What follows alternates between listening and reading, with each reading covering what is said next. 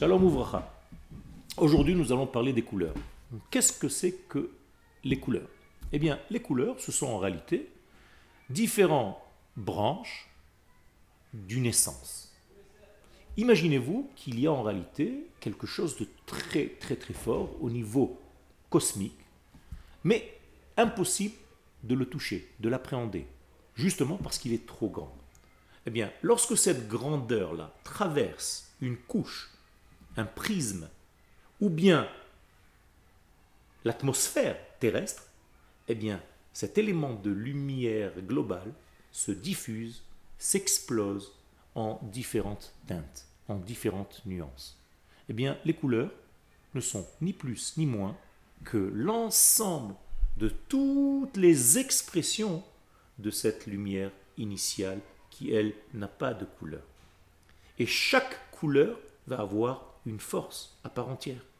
Et les sages dans la Kabbalah nous disent que, par exemple, la couleur verte représente l'équilibre, que la couleur rouge représente la rigueur. Ça veut dire que les sages ont traduit ces couleurs en vertu. Aujourd'hui, je me conduis en vert. Autrement dit, je suis dans l'équilibre. Je suis comme un arbre qui fait le lien entre le ciel et la terre. Et c'est pour ça qu'il est vert. Parce qu'il est un petit peu dans le ciel, un petit peu dans la terre, comme le centre de l'équilibre dans le corps humain.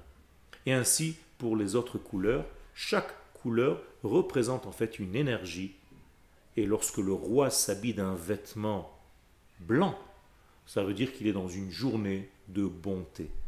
Lorsqu'il s'habille dans une couleur violette, ça veut dire qu'il est dans une journée où l'essence même des choses est en train de se dévoiler dans le monde.